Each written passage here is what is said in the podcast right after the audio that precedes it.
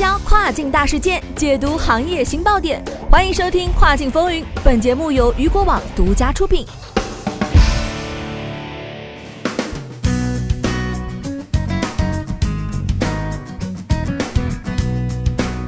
Hello，各位好，欢迎大家收听这个时段的《跨境风云》。那么接下来的时间将带您一起来关注到的是，警惕欺诈又有新套路，卖家收到三十五美元的募捐发票。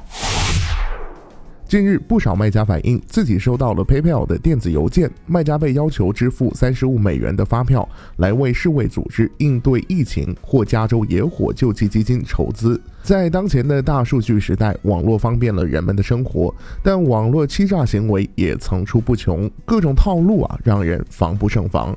当前全球疫情形势仍然不容乐观，美国的加州野火也来势汹汹，有些人瞅准了这个机会，想要大捞一把。这一次，他们把矛头指向了使用 PayPal 支付的跨境卖家。接下来的时间，我们带大家来关注到的是网络欺诈新手段。近日，不断有用户在推特上反映自己收到了 PayPal 的电子邮件，上面有一张等待付款的三十五美元的发票，或是支持世界卫生组织新冠疫情的救济基金，或是支持加州野火的救济基金。那么对此邮件啊，用户们纷纷表示疑问：所有使用 PayPal 的用户都收到了这一邮件吗？我们为什么要强制付款？这种募捐方式很奇怪。有些用户则一眼看穿，这是借 PayPal 的名头进行网络欺诈。PayPal 账户这是被黑客入侵了吧？在 eBay 的讨论区，也有卖家就这一问题进行了讨论。卖家 A 说，他从 PayPal 收到了一张三十五美元的真实发票，用于支持加州野火的救济基金。尽管对受灾居民的同情毋庸置疑，但收到的是发票，而不是捐赠请求，让人感觉很奇怪。卖家 B 表示这是个骗局，建议向 PayPal 报告。也有卖家建议登入 PayPal 网站以检验消息的真实性，并查看自己是否已被扣费，必要的时候可以修改密码。也有卖家说他给 PayPal 打了电话，PayPal 表示任何有卖家电子邮件地址的人都可以向卖家发送发票，建议卖家删除并忽略此电子邮件。那么对此问题啊，PayPal 也进行了官方的回应。PayPal 的发言人回应如下。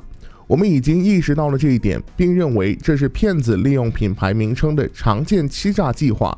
我们认真对待每一个潜在的欺诈性计划，并已经移除了所有不正确的发票，确保我们客户的信息安全。通过电子邮件向卖家发送发票募捐方式听起来确实不够正规。同时啊，我们也在 PayPal 的 Twitter 上和世卫组织网站上找到了正规的捐款渠道。对于跨境卖家来说啊，跨境支付服务是相当重要的一环。自己辛辛苦苦挣的钱，如果到不了手里，那就是白忙一场。所以选择可靠的跨境支付平台很关键。同时，PayPal 的这一事件也给卖家敲响了警钟。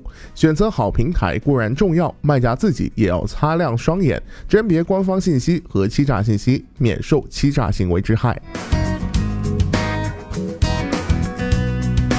好的，以上就是这个时段雨果电台给您带来最新一期的跨境风云。想要了解更多跨境电商资讯，您还可以持续关注到雨果网。我是大熊，我们下个时段见，拜拜。